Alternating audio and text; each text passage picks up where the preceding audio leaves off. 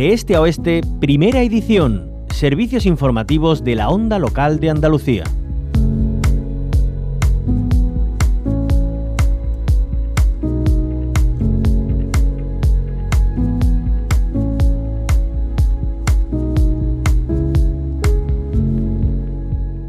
Los países de renta media desperdician cada año cerca de 74 kilos de comida por persona y en Europa alrededor del 20% de toda la alimentación que se produce acaba desperdiciada en los comercios y hogares. En junio, el Consejo de Ministros aprobaba el proyecto de ley de prevención de las pérdidas y el desperdicio alimentario, aunque hay voces que la tildan de poco ambiciosa. Es el caso del colectivo Ley sin Desperdicio. Ayer protagonizaba una acción en el Congreso de los Diputados con motivo del Día Internacional de Concienciación sobre la Pérdida y el Desperdicio de Alimentos. Damos paso en este punto a María González. Ella es directora de Enraiza Derechos, forma parte del colectivo Ley sin Desperdicio. María González, ¿qué tal? Bienvenida a la onda local de Andalucía. Hola, buenos días. Muchísimas gracias por invitar al colectivo y a Enraiza Derechos. Gracias a usted. ¿Qué puntos débiles presenta esta ley? Bueno, en primer lugar, nosotros eh, queremos eh, saludamos eh, positivamente la, elaboración de la ley y estamos muy contentos de que por fin en España se esté trabajando en un proyecto de ley de estas características, pero efectivamente creemos que tiene todavía bastante recorrido de mejora y por eso estamos incidiendo en este trámite parlamentario para ver si entre todas conseguimos que sea una ley más ambiciosa, innovadora y referente a nivel europeo.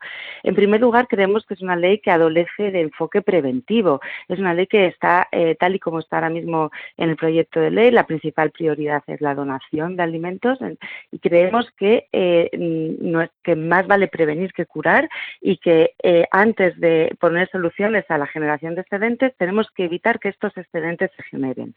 Eh, además, creemos que tiene que haber un análisis cuantitativo y cualitativo eh, de qué está pasando con el desperdicio y las pérdidas de alimentos en todos los eslabones de la cadena alimentaria y no focalizándonos únicamente en el eslabón final de consumo.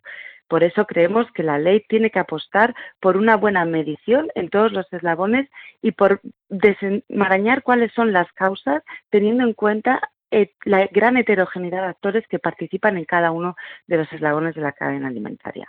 ¿Cuáles son las aportaciones eh, que realizan desde el colectivo Ley sin Desperdicio para mejorar esta ley? Bueno, pues invitamos a todos los oyentes a entrar en nuestra web leasingdesperdicio.org. Ahí pueden encontrar un decálogo eh, de propuestas que estamos haciendo a todos los grupos parlamentarios para intentar elevar la ambición de esta ley y además pueden firmar y ayudar a, eh, posicionar estas propuestas ante, ante, ante los responsables del eh, y representantes del Parlamento.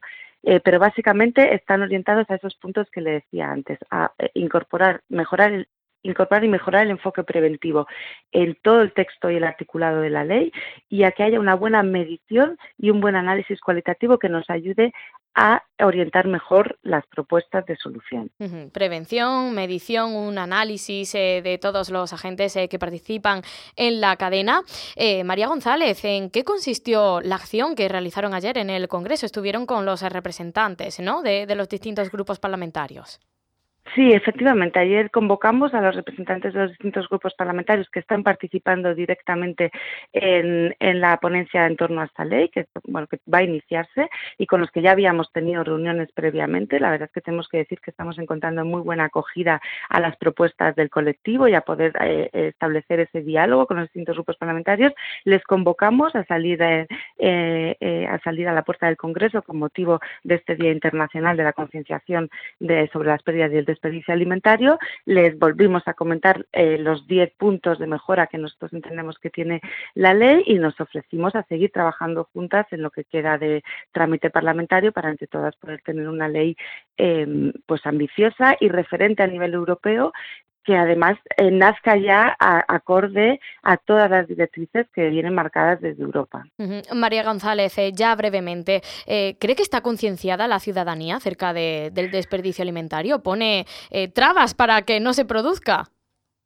Bueno, lamentablemente eh, no hay mucha concienciación, pues es un problema que entendemos que sí que preocupa, pero todas nuestras investigaciones desde Enraiza de Derechos hacemos mucha medición en, hogares de la mano de organismos públicos y encontramos que aunque es un tema que preocupa socialmente, es un tema eh, que nadie percibe como propio. Hay mucha distancia entre el desperdicio real propio y, el, y la autopercepción de desperdicio. En las mediciones siempre nos encontramos de manera recurrente ese problema, ¿no? Hay que tomar conciencia del desperdicio propio porque es el primer paso para poder solucionarlo.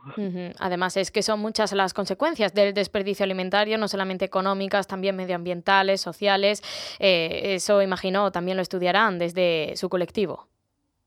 Sí, efectivamente. Bueno, ya han comentado al principio eh, de la entrevista los, datos de las enormes dimensiones que tiene este fenómeno y la gran cantidad de comida que acaba siendo desperdiciada, pero efectivamente es que además tiene un impacto eh, increíble a nivel social, eh, ambiental y económico. ¿no? Aproximadamente el 10% de las emisiones que causan el, cambio climático son están derivadas del desperdicio alimentario. ¿no? Si el desperdicio fuera un país, sería el tercer emisor del mundo después de China y Estados Unidos de, gases de efecto invernadero.